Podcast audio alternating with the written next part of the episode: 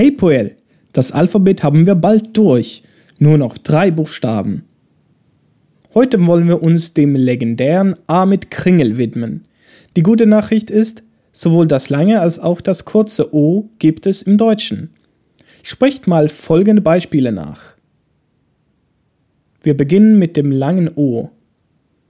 Boot. Boot. Mål.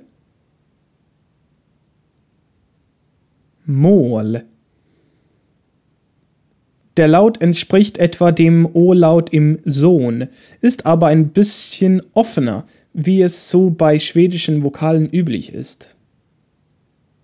Und dann haben wir das kurze O. Wie in Otta. Sprecht mal nach. Otta. Otta.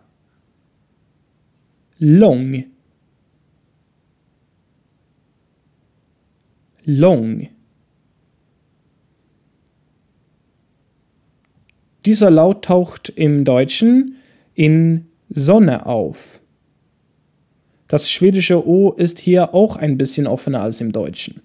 Ja, das war's. Also, wir haben hier zwei Laute, die es auch im Deutschen gibt, aber die sich ein bisschen vom Deutschen unterscheiden.